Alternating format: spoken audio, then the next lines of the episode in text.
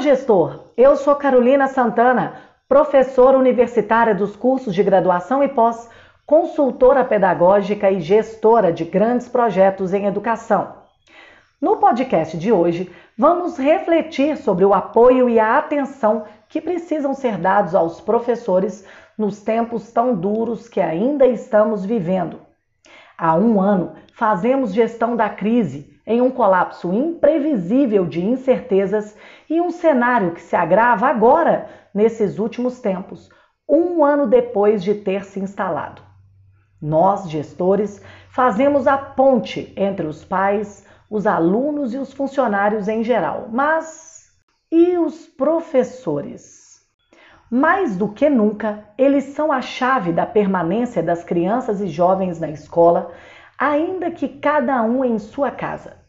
Os professores, segundo relatórios mundiais de pesquisa, têm se sentido sozinhos, pressionados, acuados e insatisfeitos com o cenário. Todas essas sensações de insatisfação e frustração podem ser transferidas aos alunos, trazendo problemas para a escola, ou podem ser tratadas por nós, gestores, trazendo para os docentes a alegria e a força do reconhecimento por estarem vencendo um período histórico e não terem abandonado a sua missão. É importante ouvir o docente para soluções compartilhadas da gestão e, com isso, aumentar o índice de satisfação dos professores e, consequentemente, de pais e alunos, apesar do contexto pandêmico. Um docente vibrante consegue passar ânimo e força diariamente para os estudantes e faz chegar essa satisfação automaticamente aos pais. É preciso que gestores e lideranças das nossas escolas façam um trabalho diário com os professores em relação à importância que eles têm na condução do processo educativo nesses tempos.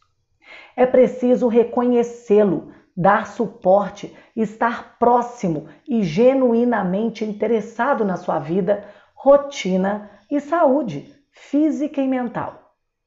É de extrema relevância não se esquecer que grande parte dos nossos docentes são pais e mães com filhos em idade escolar, que muitos têm abdicado do próprio cuidado com os seus em prol do bom andamento da escola onde trabalha. Procure estar bem sintonizado com cada professor da sua escola.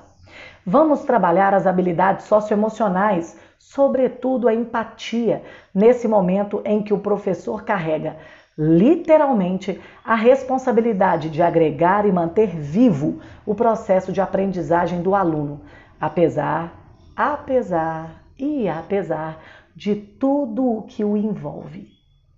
E lembre-se, o esforço é diário e é um dia de cada vez. Até a próxima! Tchau!